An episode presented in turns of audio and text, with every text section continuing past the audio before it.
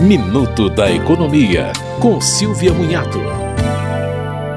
Em 2023, mudam algumas condições para a aposentadoria conforme a reforma da Previdência. A regra mais geral é a dos pontos. Por ela, é preciso somar a idade e o tempo de contribuição.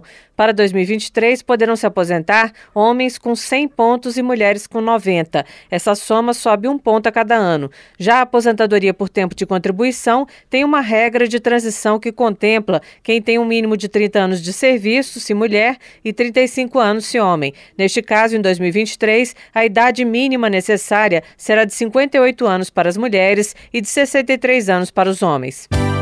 Você ouviu Minuto da Economia, com Silvia Munhato.